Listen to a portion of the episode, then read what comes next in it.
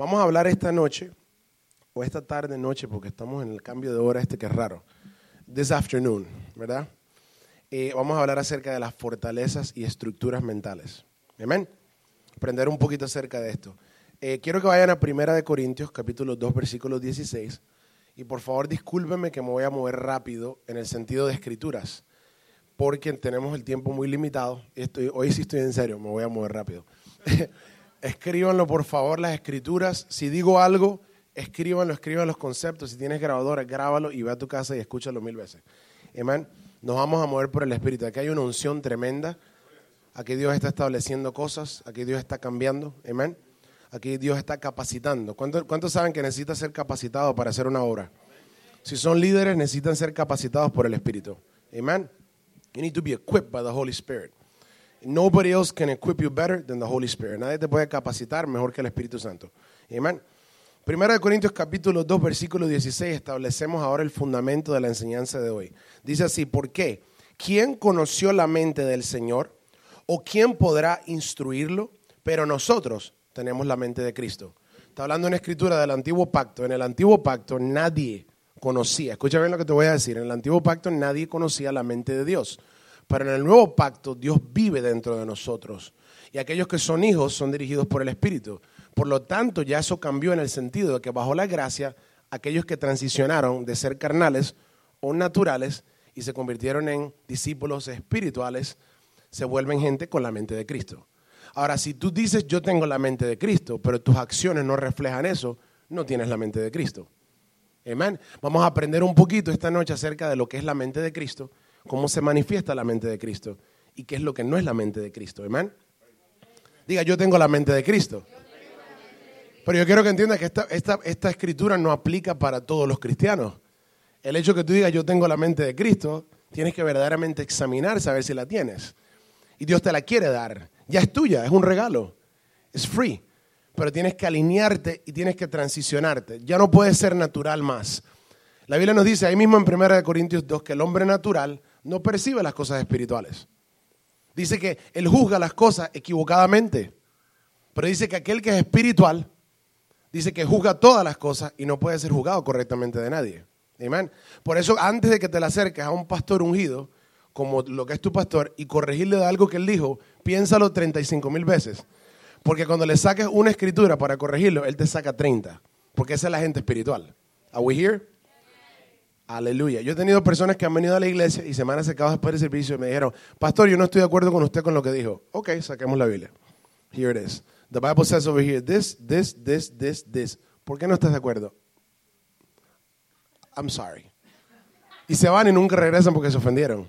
That's not the point. The point es que si vamos a tratar algo, vamos a hacerlo con la escritura, hermano. La verdad nos hace libre. Diga, la verdad me hace libre. Quiero que vayamos a Romanos capítulo 12, versículo 1 y 2, nos vemos rápido. Dice así, Reina Valera 1960, así que hermanos, os ruego por las misericordias de Dios que presentéis vuestros cuerpos como sacrificio vivo, santo, agradable a Dios, que es vuestro culto racional, o, lo mínimo, el mínimo esfuerzo que puedes hacer. No os conforméis a este siglo, escucha bien esto, sino transformados por medio de la renovación de vuestro entendimiento, para que comprobéis cuál sea la buena voluntad de Dios, agradable y perfecta. Diga, la voluntad de Dios está compuesta de tres cosas. Es buena, es agradable y es perfecta. O sea que cuando tú pienses que Dios te quiere destruir por la aflicción que estás pasando, di no, es buena, agradable y perfecta. Si te está sucediendo algo difícil, diga buena, agradable y perfecta. La Biblia dice que a todo el que ama a Dios, todas las cosas le ayudan para bien. Amén. Aquellos que están encarrilados en su propósito. Ahora, si estás fuera de su propósito, no digas que la voluntad de Dios fue que te enfermaste porque estabas adicto a la marihuana y fumaste por 15 años marihuana y ahora los, los pulmones los tienen enfermos. No puedes decir, esa es la voluntad de Dios. Es si estás conforme al propósito de Dios. Amén. Dios te va a pasar por pruebas. Y si eres una persona profética, cuidado de ti. Porque la Biblia dice que los amigos de Daniel, el fuego era siete veces más caliente. La gente profética y a los profetas, los fuegos son más calientes. ¿Qué quiere decir eso? Las pruebas son más difíciles. ¿Te gustaría que te metan en un horno de fuego a ver si sobrevives? I don't think so, right? So, those esas son las dificultades que le vienen a la gente profética. Pero Dios los sacó de ahí y los promovió y los hizo príncipes en todo el reino, hermano. Aleluya. Thank you, Jesus. Te lo voy a leer la versión Reina Valera contemporánea, versículo 2. Dice, no adoptes las costumbres de este mundo, sino transfórmense por medio de la renovación de su mente, para que comprueben cuál es la voluntad de Dios, la que es buena, agradable y perfecta. Diga gloria a Jesús. No, no, no adoptes. Conformarse significa que te haces amigo de este mundo. En este mundo hay muchos trends, muchas, muchas, muchos modismos, muchas modas. Y el mundo está evolucionando para mal cada día. Pero la escritura está establecida desde hace miles de años atrás. Dios la habló desde el principio, en su corazón la había determinado, los hombres fueron inspirados al tiempo preciso para escribirla, llegó el momento, tenemos la escritura de hace dos mil años para acá, no hay nada que cambie, Dios sigue siendo el mismo hoy, ayer, siempre, por los siglos de los siglos. Lo que Dios quiere es que en vez de acostumbrarte, conformarte a lo que este mundo dice, vuelvas a la escritura y renueves tu mente. Digas, no, mi Cristo no ha cambiado, Dios no ha cambiado. Él sigue pensando que el pecado sigue siendo pecado, que el homosexualismo sigue siendo una abominación. Él no ha cambiado de opinión acerca de eso. El matrimonio sigue siendo mujer y hombre, hembra. Come on now. ¿Estamos entendiendo? Entonces la renovación de tu entendimiento simplemente quiere decir que tú te dejas que Dios te lave la mente de toda contaminación y toda influencia de las cosas de este mundo. Diga, Dios, Dios, lávame la mente. Jesús le dijo a los discípulos un día, ustedes ya están limpios porque mi palabra os ha lavado. Cuando la palabra te lava, te está renovando el entendimiento, la forma de pensar acerca de las cosas de Dios. Amén. Aleluya. Mira lo que dice Proverbios 16:3. Encomienda a Jehová tus obras y tus pensamientos serán afirmados. Una de las claves de que tú puedas avanzar en la forma de pensar y cambiar conforme a las escrituras es que tú comiences a caminar con Dios. Hay gente que dice, bueno, todavía no estoy convencido de ciertas cosas. Eh, quizás, no, comienza. Take the first step. Mira lo que dice una vez más, dice, encomienda a, a Jehová tus obras y tus pensamientos serán afirmados. Diga, gloria a Jesús. Hablemos un segundito, mira lo que dice aquí, escucha lo que escribí. La clave de tener una mente sana es la obediencia a la palabra de Dios. Diga, yo quiero una mente sana. Te lo vuelvo a repetir que esto está difícil de digerir. La clave de tener una mente sana es la obediencia a la palabra de Dios. Para poder vivir en obediencia a esa palabra de Dios, tiene que haber una constante renovación de tu mente. Escucha bien, la revelación, escucha, el rema y la convicción son grandes factores contribuyentes a la renovación de tu mente. ¿Qué es lo que es la revelación? La revelación es explicación de la palabra de Dios internamente por el Espíritu Santo. En otras palabras, eso es Dios explicándote a ti. Nadie te lo tiene que decir. Yo te puedo dar a ti una revelación, pero si Dios no te la puso a ti, sigue siendo mi revelación, no la tuya. Se convierte en información dada por alguien. Amén. Pero cuando tú tienes una revelación personal, algo cambia en tu mente. Eso es algo interno. Yo digo, my God, what, what happened there? Yo pensaba así antes, pero ya no pienso así. ¿Qué pasó? Dios te lo reveló. La Biblia dice que de todos los discípulos, Pedro agarra y se levanta y dice, tú eres el Cristo, el Hijo de Dios. Dice, oh, eso no te lo reveló carne ni sangre, mi Padre te lo reveló. Qué bueno. My God. Y ahí comenzaron los cambios de Pedro. Pedro se puso más celoso por el Señor de lo que era en el principio. Comenzó a ver a Jesús con ojos distintos. Comenzó a seguir a Jesús con más pasión. Amén. Por lo tanto, el diablo lo persiguió más aún todavía. Aquel que tiene más revelación es más perseguido por el enemigo. Amén. Aleluya. ¿Qué es lo que es renovación? Escribe esto. Número uno, renovación es cambio o modernización. Cambio o modernización. Número dos, cambio de una cosa vieja o sin validez por una cosa nueva que vale mucho, que tiene mucho valor. Eso es lo que es renovación. Cuando tú dices yo voy a renovar mi casa, ¿qué quiere decir eso? Voy a arrancar las cosas que están mal, la mala pintura, voy a arrancar estos bloques que están feos, esa pared la voy a tumbar y voy a construir cosas nuevas. Voy a pintar de nuevo, voy a poner un techo bonito, voy a quitar esa nevera del año 67 y voy a poner una nevera ahora de las que te habla y te cocina y te dice yo te amo y te habla hasta en lenguas y todo. ¿Verdad? Vas a poner las mejores neveras, las que cuestan 15 mil dólares. Eso es una renovación, pero esa es otra. Renovación de tu mente. Cuando una mente, escucha bien que esto es una advertencia del Espíritu. Cuando una mente no es renovada, mira lo que pasa. Cuando una mente no es renovada, tú comienzas a estancarte espiritualmente. Paras de cambiar, paras de ser transformado. Tú no puedes seguir el cambio del espíritu si no tienes una mente renovada constantemente. Esto no es algo que pasa de evento en evento. Esto es algo que pasa de gloria en gloria. Esto es algo que pasa de presencia en presencia. ¿A qué momento tú te estás metiendo en la presencia de Dios? ¿Es diario o es de vez en cuando cuando te acuerdas? Dios está llamando a esta iglesia y a los líderes a consagración. A que te consagres, a que te entregues completamente al Señor. Dios quiere levantar un mover del Espíritu grande a través de ustedes. Tienen que ver más allá de lo que sus ojos están viendo. No pueden seguirse viendo como ovejitas, tienen que verse como leones feroces que van a defender sus familias. Amén. A través de la oración. Aleluya. Ahora escuchen lo que sucede cuando su mente es renovada, es lavada por la palabra de Dios. Amén. La renovación tiene que ser constante para ser transformados en la gloria. Ahora escuchen bien lo que le voy a decir. La revelación, el rema y la convicción te llevan también a quebrantar fortalezas espirituales. Te voy a decir esto. ¿Qué es lo que es rema? Rema es la palabra actual del Espíritu. Diga, palabra actual. Un rema y una revelación no es lo mismo. Escucha bien, una revelación es una explicación, pero un rema es una palabra actual. Yo puedo agarrar y estamos, estamos predicando y estamos hablando por el Espíritu y de repente me sale un verso, algo que el Espíritu está diciendo, de cierta forma que el concepto que tú por mucho tiempo no habías logrado todavía captar, entender, recibir, activarlo en tu vida, de repente lo escuchas y dices, oh my God, I get that now. Yeah, I'm going to obey now. Yo voy a obedecer ahora. Eso es una palabra rema. Una palabra rema dice la palabra de Dios que el hombre no vivirá de pan solamente, sino de los remas de Dios. Una palabra para hoy, actualizada, lo que necesitas ya mismo. Jesús dijo, el pan nuestro de cada día, dánoslo hoy. Él dijo que Él era el pan, el maná del desierto. O sea que era diario, cada mañana había un pan nuevo. No, no duraba para el próximo día porque era irrelevante para el próximo día. Lo necesitaban ese día, amén. Dios quiere que todos los días busques pan nuevo, palabra nueva, revelación nueva del Espíritu, rema nueva. ¿Y qué es lo que es convicción? Convicción es un redarguir interno de la voluntad de Dios. Es cuando Dios te dice a ti y te, convence Él mismo, el Espíritu Santo, de lo que es la justicia de Dios. ¿Qué es lo que Dios quiere para tu vida? La Biblia dice que una de las obras del Espíritu Santo es que Él va a redarguir el mundo de pecado, de justicia y de juicio. O sea, de lo bueno de Dios, de lo que es malo y de cuál es el juicio por causa de lo malo y de lo bueno. Amén. ¿Lo estás entendiendo?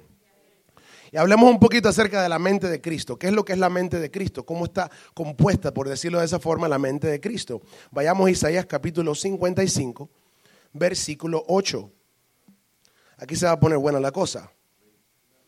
Porque aquí vas a comenzar, yo, yo profetizo que durante este tiempo de administración, aún mientras yo hablo la palabra, comienzan a caerse las fortalezas comienzan a caerse las estructuras. Cosas que estabas pensando erróneamente, que estabas convencido de que era así, pero Dios diría, no es así. Es como yo lo digo. Dice acá, versículo, capítulo 55 de Isaías, versículo 8 lo tenemos. Versículo 9, 8 y 9. Dice así, porque mis pensamientos no son vuestros pensamientos, ni vuestros caminos mis caminos, dijo Jehová. Como son más altos los cielos que la tierra, así son mis caminos más altos que vuestros caminos y mis pensamientos que vuestros pensamientos. Diga antiguo pacto. En el nuevo pacto tú tienes la mente de Cristo tú tienes que alinearte y ser una, una persona espiritual. Yo estoy creyendo al Señor que New Season Church va a tener líderes que son espirituales. Que cuando entre la gente con intenciones equivocadas, ellos puedan discernirlo y puedan orar en su casa para que se arrepientan. Puedan ir a su closet y decir, yo estoy viendo que algo aquí, que hay personas divisoras en la casa de Dios. Yo voy a orar para que se unan por la gloria de Dios al Espíritu. Amén. Aleluya. Jeremías 29, 11 nos dice porque yo sé los pensamientos que tengo acerca de ti. Dice Jehová, pensamientos de paz y no de mal, para daros el fin que os esperáis. En otra versión dice, para darte esperanza. O sea, expectación, que no se te muera la esperanza. Si, tú, si a ti se te muera la esperanza, no te queda nada. Tú no, no tienes nada, you have nothing to look forward to. Amén. Necesitas esperanza, Dios te la pone en ti. Los pensamientos de Él son pensamientos de esperanza. ¿Cuántos alguna vez han soñado algo profético, bueno, bonito, acerca de tu futuro? Pero todavía no lo has visto. El propósito de eso es Dios revelarte su mente para poner esperanza en ti, para que sigas persiguiendo eso hasta que se cumpla. Y en el proceso de perseguirlo hasta que se cumpla, tú eres renovado, tú eres transformado, tú maduras y llegas a la estatura de Cristo. Amén. El propósito de la espera no es destruirte. El, el propósito de la espera, escucha bien, no es ni destruirte ni es hacerte impaciente, ni Dios, God is not being mean. Oh, Dios se tarda tanto. No, te tardas tanto tú en cambiar. Amén. No es que Dios se esté tardando tanto, tú estás tardando en someterte. Amén. Aleluya. Pastor, me van a tirar piedra alguien, salgo corriendo. Ábreme la puerta rápido. Esta es emergency exit. Hebreos capítulo 5 te voy a mostrar acerca de la obediencia de Cristo, que también es la mente de Cristo, amén. Diga, la mente de Cristo es obediente. Diga, la mente de Cristo es obediente. Escucha bien esto. Hebreos capítulo 5, versículo 8 y 9 dice así. Y aunque era hijo, por lo que padeció aprendió la obediencia. Él aprendió obediencia. Escucha esto. Y habiendo sido perfeccionado, diga la obediencia me perfecciona. Vino a ser el autor de eterna salvación para todos los que obedecen. Diga, la mente de Cristo es obediente. Filipenses 2, versículos 7 y 9. 7 al 9 dice, sino que se despojó a sí mismo tomando forma de siervo. Date cuenta, él tomó forma de siervo, pero Dios lo estaba transformando a Dios. Quiero que entienda lo que te estoy diciendo. Él tomó forma de siervo, pero Dios lo estaba transformando para llevarlo a ser Dios de nuevo bajo su trono. Escúchame lo que te voy a decir. Dice aquí, tomando forma de siervo, hecho semejante a los hombres, a ti y a mí, con debilidades, ¿verdad? Con hambre, con sed, con sueño, con cansancio.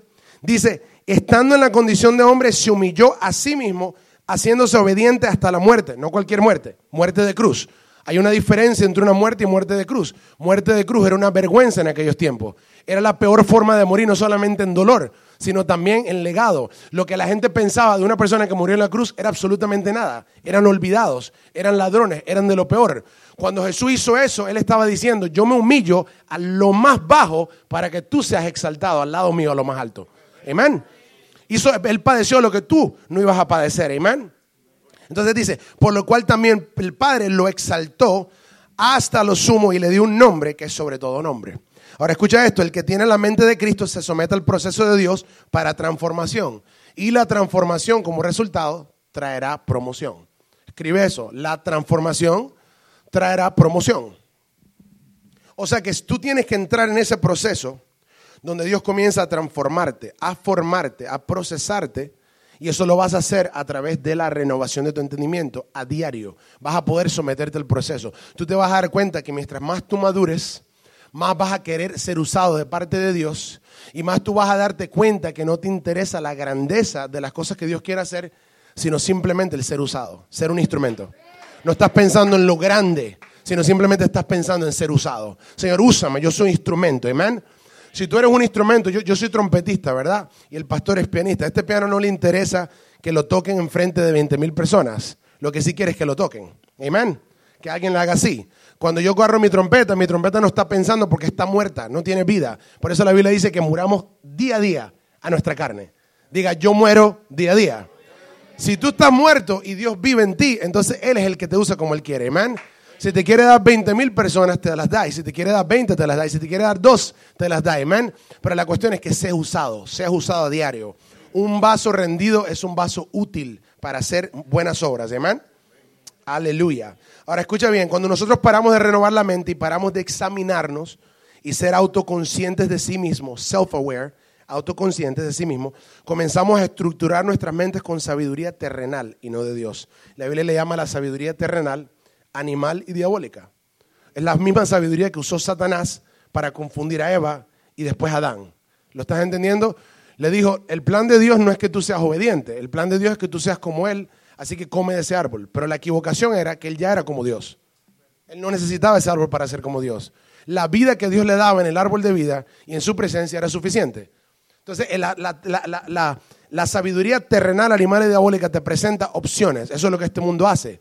Este mundo tiene cosas buenas mezcladas con las malas.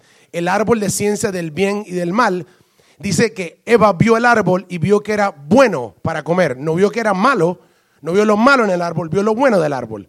Entonces este mundo te presenta opciones, por eso no te puedes conformar. Tienes que renovar tu entendimiento y tener discernimiento para saber lo que es bueno de Dios y lo que no es bueno de Dios. Amén. Lo que no es bueno del mundo. Amén. Tú, tú vas a ver y tú vas a decir, my God, ¿qué es esto? Esto parece que hay, hay algo aquí que como que está haciendo falta. Y cuando buscas la raíz, te das cuenta que no proviene de Dios, aunque pareciera ser bueno. Amén. La Biblia dice que todo don perfecto viene del Padre de las Luces. Aleluya. Entonces el enemigo toma ventaja de nuestra ignorancia acerca de las cosas del reino y la práctica del pecado como causa y forma casa en nuestra mente. Y eso se llama una fortaleza, una casa en nuestra mente. La, cuando tú buscas la palabra fortaleza en el griego, está hablando de un castillo. Esa, es la, that's the old meaning of that word. A fortitude, a, fortress, a stronghold. Tiene que ver con un castillo, especialmente la entrada de un reino que era donde se paraban los arqueros a defender el lugar, ese era el lugar donde protegían para que nada entrara. Entonces, cuando tú levantas una estructura mental, una fortaleza en tu mente, desde ahí el enemigo protege lo que ha depositado en tu mente y nadie le puede entrar.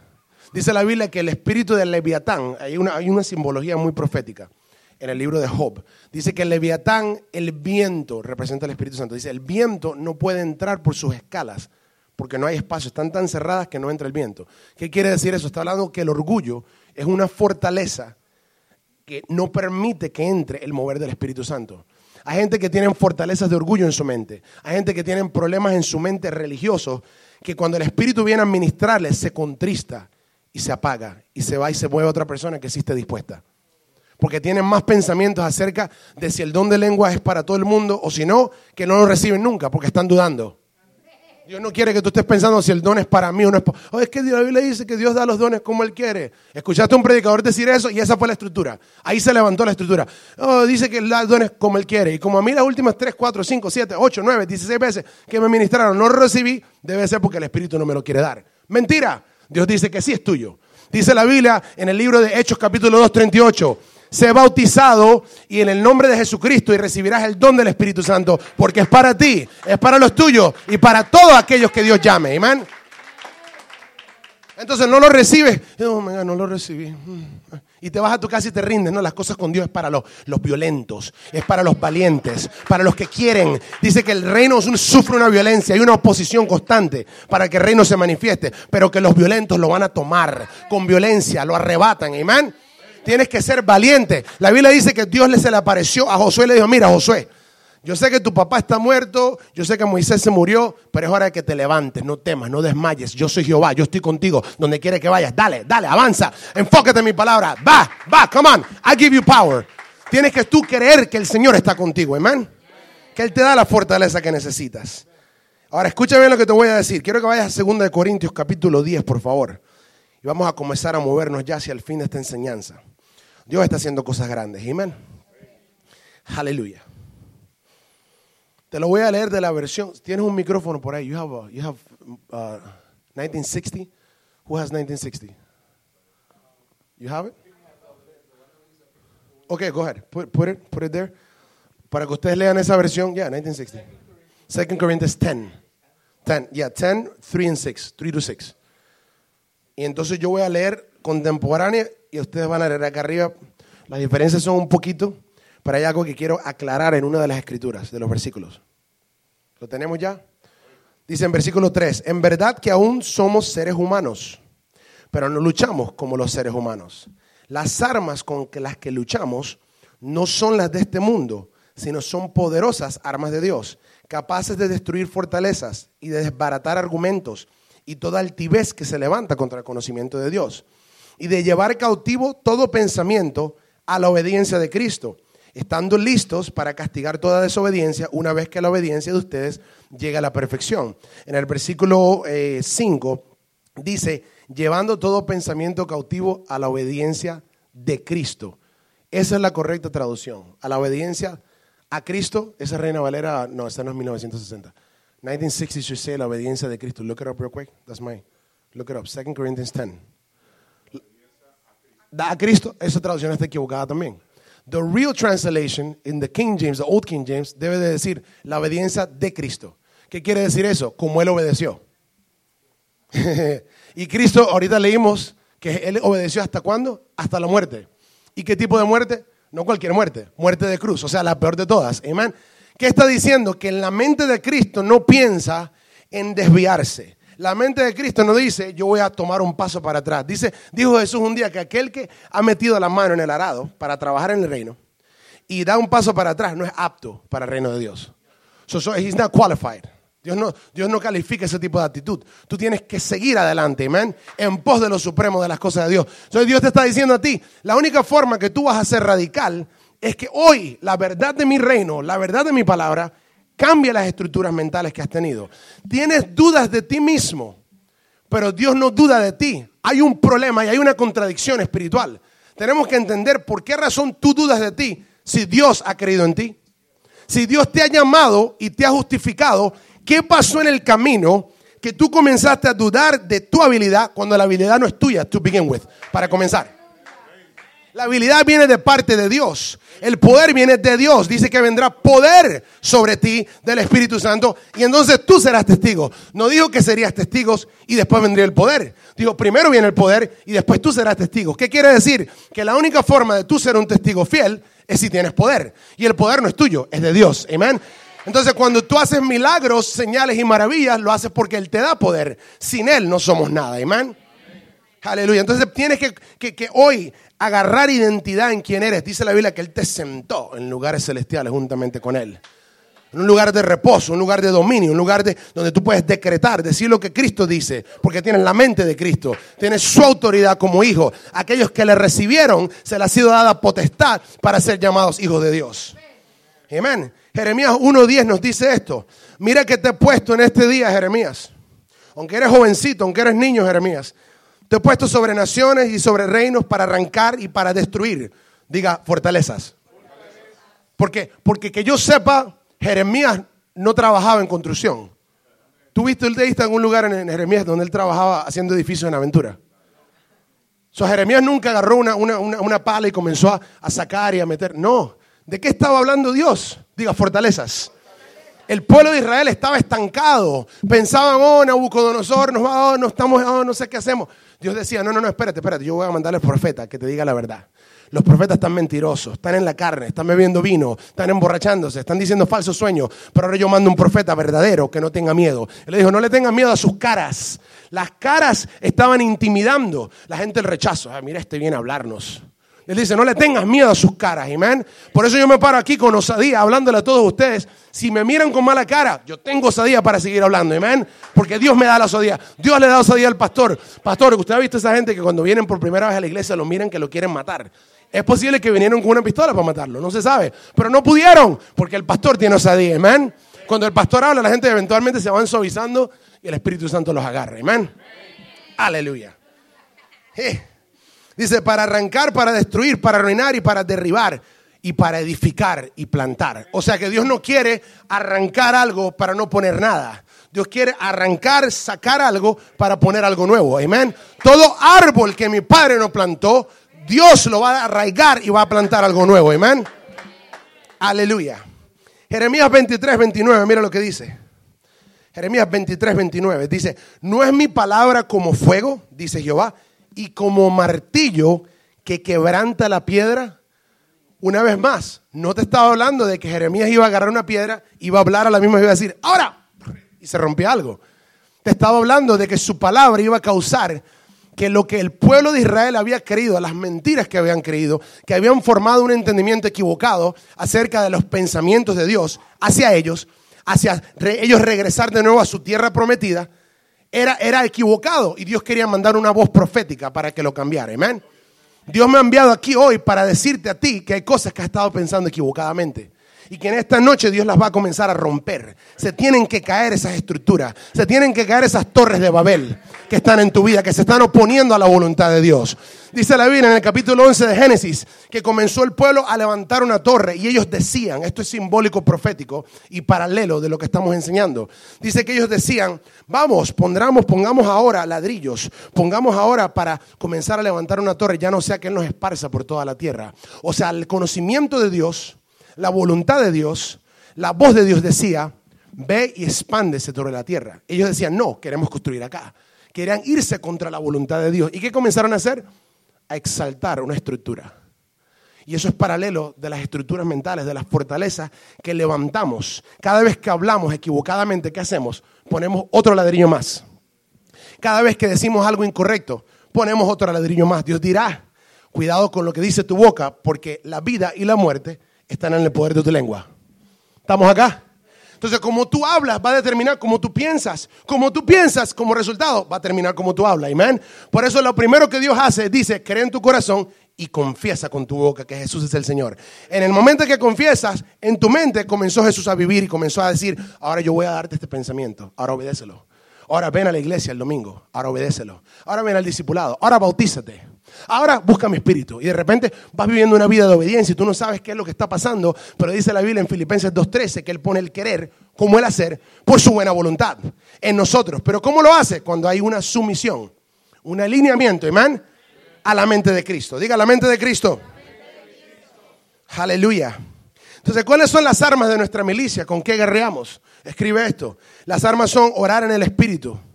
Nosotros siempre recalcamos en las reuniones la importancia del don de lenguas. El don de lenguas no es un don más de la iglesia, es el primer don que el Espíritu Santo dio. El don de lenguas es la manifestación del Espíritu. Es cuando Dios te llena, es una evidencia de que Dios te ha poseído. Y después de eso Él te da la voluntad propia para tú seguir alimentando lo que Él poseyó, lo que Él te dio dentro de ti, lo que Él depositó. La primera llenura es de una forma, la Biblia dice que los apóstoles fueron llenos del Espíritu en el capítulo 2 y hablaron en lenguas. Pero en el capítulo 4 dice que fueron llenos del Espíritu y predicaron con osadía, con osadía, con, con, con, con denuedo. O sea que una llenura manifestó una cosa y otra llenura manifestó otra, pero no fue una sola llenura. Amén. Entonces esa verdad puede quebrantar pensamientos equivocados en tu mente.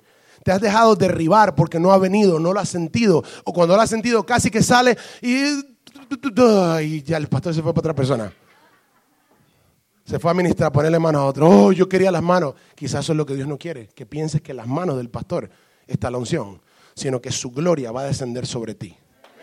Que tienes que buscarlo a él directamente. Estás dependiendo de las manos de un hombre. Usted no sabe cuántas personas yo le he ministrado en diferentes lugares donde vengo a la persona y comienzo a orar por ellos y están un poquito suavecitos. estoy orando, estoy ministrando, le estoy esperando que se suelten. Porque la, la, la cuestión no es la unción, la unción ya está. Ahora que ellos se suelten y reciban de repente le ponen las manos y salen volando. ¿Por qué? Porque estaban esperando las manos. Pero si verdaderamente quisieran y tuviesen esa hambre, la palabra sola lo haría. Amén. Dice la Biblia que cuando Jesús dijo, yo soy, cayeron todos al suelo. El poder de Dios, amén, tiene la suficiencia como para tumbar a alguien y levantar los diferentes. Amén. Aleluya. Estamos terminando con esto. Vamos a hablar un poquito de una estructura mental, una fortaleza mental, lo que es. Escribe porque te voy a dar ocho diferentes cosas. Una fortaleza mental es un lugar de refugio o castillo para el fracaso y la derrota. Te lo vuelvo a repetir. Es un lugar de refugio o castillo para el fracaso y la derrota. Una fortaleza mental es un derecho legal para maquinaciones demoníacas en la vida de una persona. Anota eso, dile Señor, háblame. Dile, dile, Señor, háblame. Una fortaleza mental es el centro de excusas que la persona usa para no cambiar. Diga centro de excusas. Ah, es que yo no puedo porque es que, ah, es que yo no puedo. ¿Alguna vez? No, aquí nadie le ha pasado. A mí, solamente, pastor, ¿usted también?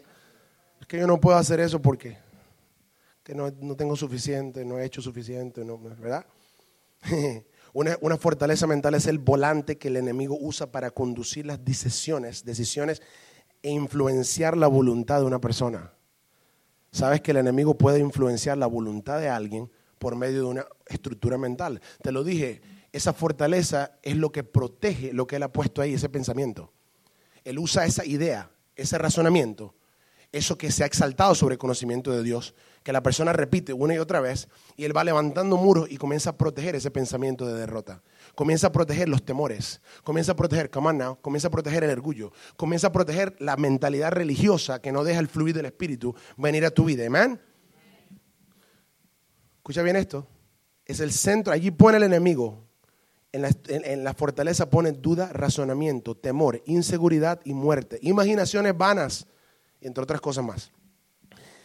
Es donde la desobediencia reside para traer muerte espiritual. Te lo vuelvo a repetir es donde la obediencia reside o vive o mora para traer muerte espiritual. Y es donde la religión se fortalece en el orgullo, la autosuficiencia y la autojusticia. Una persona religiosa se conoce porque siempre cree que lo que hizo en el pasado le vale hoy. Viviendo siempre de lo que hizo en el pasado. Yo me acuerdo que cuando yo era, yo me acuerdo que cuando yo hice, yo me acuerdo aquella vez que yo, yo me acuerdo que aquella, yo me acuerdo que viven del pasado, pero no siembran en el presente para un mejor futuro. Eso, eso automáticamente cuando tú hablas con alguien que esté religioso, siempre te van a recordar de lo que hacían antes, o de lo que hicieron, o de lo que vivieron, o de lo que tengo que 45 mil años en el Evangelio, tengo más años que Matusalén, él murió, yo seguí viviendo, todavía sigo acá, sigo creyendo en Cristo. Entré en el viejo pacto al nuevo pacto y me transferí y sigo creyendo. Amén.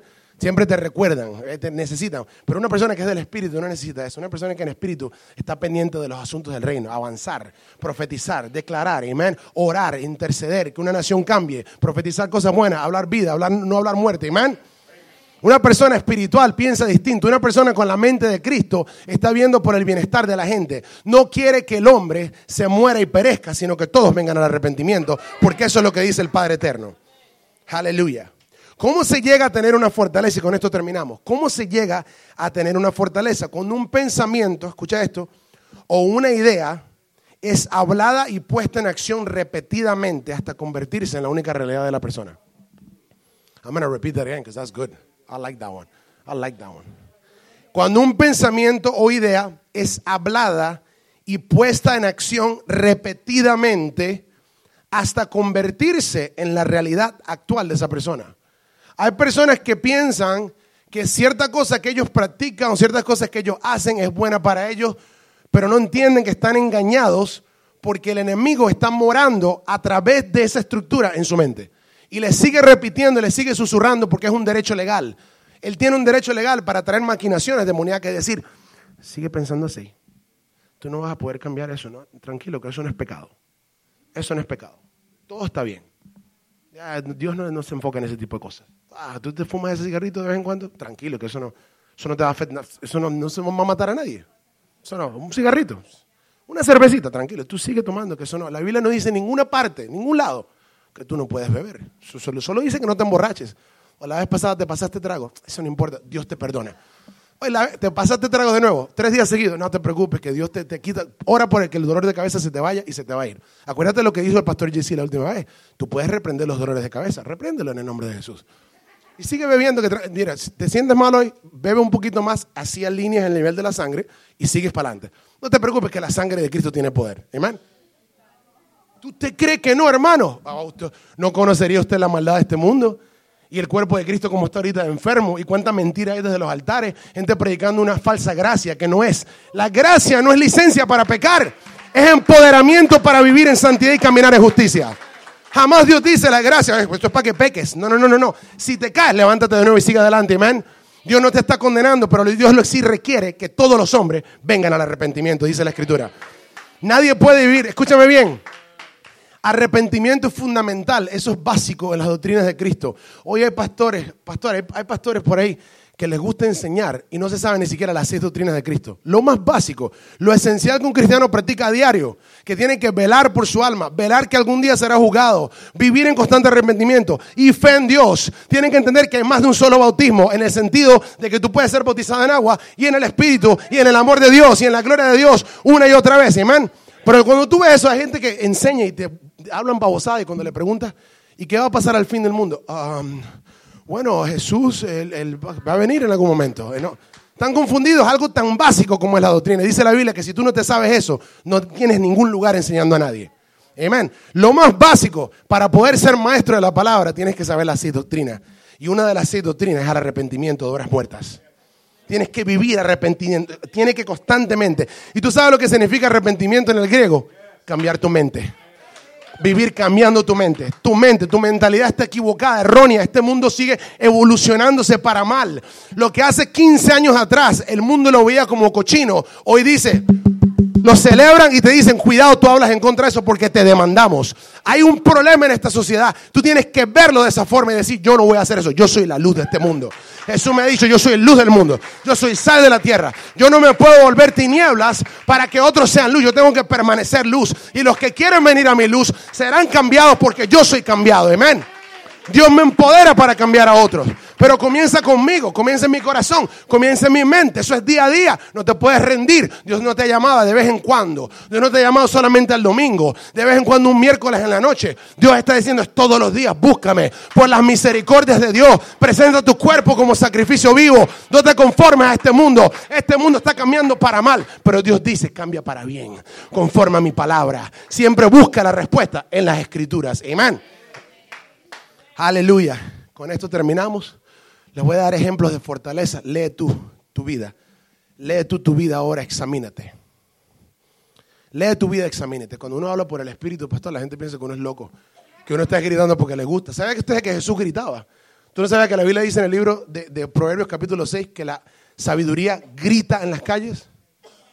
O sea, que la sabiduría no habla calladita. No, escucha lo que te voy a decir. Yo soy muy sabio. Si me escuchas, entenderás que soy sabio. Baja la voz soy sabio. No, la sabiduría te predica. Te dice, come on, come to repentance. Come. Cuando Jesús hablaba, Él no te hablaba de una sola cosa. En una predicación te hablaba de mil tópicas. Y tú decías, Señor, pero quédate en un solo lugar. No, porque el Espíritu es como el viento que va y viene. Nadie sabe cuál es la dirección. Dios hace como le da la gana. Por esa razón tienes que entender el fluir del Espíritu. Estos momentos de adoración espontánea que experimentamos hoy son para prepararte para recibir este fluir de palabra que te va a transformar tu vida, va a renovar tu entendimiento. Amén. Eso Dios no lo hace por hacerlo, Dios lo hace para cambiar tu vida, amén. Una palabra de Dios puede cambiar las cosas, puede renovar tu fe, puede cambiar tu estructura mental, derribar las cosas que el enemigo ha puesto ahí. Amén. Es tiempo de arrepentirse, hermano. Le tenemos miedo a esa palabra, pastor. La religión ha dicho arrepentirse, eso es ofensivo. Tú no le puedes decir a alguien que se arrepienta. Porque tú le estás diciendo que se humille. Tú no puedes humillar a nadie. Solamente Dios puede hacer eso. La primera palabra del ministerio de Jesús. 30 años de preparación estudio, presencia. El padre no lo dejaba hablar, no podía ir a ningún lado. Tras todos los 12 años, Dios le dijo: No, ve y somete a tu mamá en tu casa. El hombre por 30 años se preparó y la primera palabra que dijo fue: Arrepentidos. La primera palabra del ministerio de Jesús fue: Arrepiéntete. ¿Somos diferentes hoy nosotros? Él es el mismo ayer, hoy por los siglos. Y si le obedecemos a Él y tenemos su mente, vamos a decir lo que Él dice. Amén. Les voy a dar unos ejemplos de. Vamos a ponernos de pie. Vamos a comenzar a ministrar. Le voy a dar unos ejemplos de estructuras mentales, de fortaleza. Si tú te examinas y tú te encuentras en esta lista, o si tú piensas en otra cosa que tú, conforme al entendimiento y la sabiduría que Dios ha dado esta noche, tú, entiendes que hay una fortaleza en ti que no está mencionada acá, por favor, yo quiero que tú pases. Porque Dios te va a hacer libre. Escúchame bien lo que te voy a decir. Yo tengo fortalezas mentales. Si tú eres ser humano, tienes fortalezas. No hay persona aquí en este lugar que no tenga una fortaleza que se oponga que le está trabando su crecimiento espiritual, que le está trabando su vida espiritual, que te está poniendo a que tú sigas adelante. la voluntad de Dios es que crezcas, que sigas creciendo, que produzcas frutos, que permanezcas en Él, Él en ti, para que des buenos frutos. Amén. Escucha bien esto. Ejemplos de fortalezas. Número uno, religión. La religión juzga. Una persona religiosa vive criticando a los otros, pero no hace nada para mejorarlo critican los problemas, pero no oras. Yo puedo hablarte a ti de los problemas de la sociedad, porque nuestro grupo de intercesión ora en contra de ellos. ¿Yes o no? We pray so that this country changes. No es que yo hablo mal del país, pero no hago nada al respecto. Yo predico para que la gente cambie y se salga de eso, amén. No es simplemente yo voy a criticarlo sin hacer nada al respecto. Criticar no cambió jamás a nadie, amén. Aleluya. Temores incontrolables. ¿Has conocido una persona que te dice que no puede montarse en la autopista porque tiene miedo a que lo choque? Yo no sé a quién le está hablando el Señor. Hermano, eso es una fortaleza mental. Eso no es de Dios. Dios no quiere que tú tengas temores así. Si tú no te moriste en un accidente ayer, tampoco te vas a morir hoy. Esa no es la voluntad de Dios para tu vida, amén. Ni la autopista te va a matar, ni nada. Solamente el día que Dios diga, ven conmigo, Él te va a llamar a su casa. Tú no vas a morir por un accidente caro en una autopista porque te montes en una autopista. Los hijos de Dios tienen su propósito aquí en la tierra, amén. Yo profetizo que tú no morirás antes de que eso se cumpla en tu vida. El propósito de Dios, amén. Temores incontrolables. Yo no puedo tomar eso porque esa, leche, ese vaso de leche porque me va a dar esto. Yo no puedo hacerme esto porque me va a dar esto. Yo no puedo pararme así. Yo no puedo estirarme así porque yo no puedo, yo no puedo, yo no puedo, yo no puedo. Temores incontrolables. Oh, familiaridad es una estructura mental. Just a little bit, just a little bit we can get this word out. We're finished. We're almost finished. Familiaridad que produce, mira lo que la familiaridad produce: desprecio y deshonra. dos cosas que la familiaridad produce son desprecio y deshonra. ¿Cuántos aquí son padres o madres? Levante su mano. ¿Cuántos de ustedes, sus hijos, se han acostumbrado tanto a usted que ahora aprecian la palabra de otra persona más que la suya? Eso se llama familiaridad. Usted como madre, como padre, como autoridad, usted puede cortar eso en la oración y declarar que sus hijos la honran. Porque escuche bien, cuando sus hijos la honran a usted, entonces usted puede ahora bendecirlos a ellos y hay un canal constante de fluir de bendición hacia su vida. Cuando la deshonra se hace mucho más difícil hacer eso, ¿verdad? Toma más tiempo. La honra es tremenda. Humanismo. ¿Tú sabes, ¿Quién tú sabes lo que es humanismo? ¿Lo tengo que explicar o todos se lo saben? Más o menos. Okay. Humanismo es la idea de que no necesitamos eh, eh, valores morales de parte de Dios, un creador, éticas de valores de Dios. No necesitamos una ley universal de parte de Dios para nosotros vivir y funcionar, sino que todo lo podemos hacer con nosotros mismos. Que el ser humano es más valioso y más importante que cualquier Dios que nos haya creado. Eso es lo que es humanismo. Un humanista te va a decir a ti, te va a poner, una vez vi una pancarta en, una, en, next to a highway that said, nurses heal. No, God heals. Eso es humanismo. El decir que las, las, las, las enfermeras sanan. No, Dios sana. Amén. Entonces el humanismo inventa ese tipo de babosadas para atraparte. Entonces tú comienzas a pensar como la gente y te pones suave. Los discípulos de Jesucristo no son suaves, son radicales. Tú hablas la verdad, el que le, el que le guste, le guste, el que no le gusta, que no te guste. I'm sorry. I'm crazy for Jesus. Estoy enamorado de mi rey. Amén. No me interesa lo que tú piensas, aunque sí quiero que vengas y seas tan loco como yo y te invito a la iglesia y te amo en Cristo, te abrazo, voy a orar por ti, te bendigo, pero no me importa lo que pienses acerca de mí. Voy a seguir en mi locura, tú sigues en la tuya, pero espero que cambies. Amén. Hay que romper estructuras, hermano. Si Dios te está hablando a ti, no te, no, te ofendas conmigo. Amén. Si tú te molestas conmigo, te voy a seguir amando igual. Y en el día de la gloria de Dios, cuando entremos al cielo, vamos a, estar, vamos a ser vecinos ahí mismo. Porque yo soy el tío acá del ministerio y la casa de todos ustedes va a estar al lado de la mía. Amén. Especialmente la del pastor. Especialmente. Pastor, I'm going to touch a touchy one. Ready? Una estructura mental, una fortaleza fuerte. Partidos políticos. you know what I'm talking about. Es, oh my God. Partidos políticos o la política. Hermano, cuando usted habla con una persona y te ponen a hablarte de todo, que aquel presidente, esa persona tiene una estructura bien fea. Hermano, yo conozco por ahí unos familiares míos que cuando te hablan te dicen media hora de que la izquierda es mejor que la derecha y que el otro no es malo como dicen que... ¡Eh! ¡Aló! Cultura o tradiciones. Hay culturas buenas y tradiciones buenas. Pero hay culturas malas y tradiciones malas. Tú vas a ciertos países y después de cierta hora del día se ponen a beber caña en las afueras de su casa. Eso no es cultura buena. Are we understanding what we're talking about? Fanatismo con deportes o las modas del mundo. ¿Lo puedo hablar en inglés un segundo? I gotta go home. I, gotta, go, I gotta watch the game, bro. Pero vamos a quedarnos a hablar un derretico. No, no, I gotta go home, man. I gotta go watch the game, bro, the game. Pero, pero, pero, grábalo, grábalo en el, no tiene VCR, DVR. No, no, bro, I gotta watch it live, bro. I gotta watch it. No, no, no, bro, it's not the same. It's not the same. No es lo mismo. Man, when he shoot, no, come on, dude. Hermano, yo no le estoy, hermano, yo le estoy hablando a líderes este tipo de predicación no es para los niños en la casa de Dios en los domingos. Esto es para ustedes. Los que van a levantar este mover del Espíritu, amén. Fanatismo con los juegos de video. Obsesión de cualquier tipo, con personas, con cosas. I have to have that watch, bro. I love watches, bro. I love shoes, bro. I love, I love the fidget spinner. I love it. Son hermanos, no sea como el resto del mundo. Sea diferente, man. Cristo te ha marcado. Cuando el Espíritu Santo viene sobre ti, te pone una marca distinta. You're different. Don't try to be like everybody out there. ¿Cómo vamos a cambiar al mundo si nos volvemos igualitos a ellos?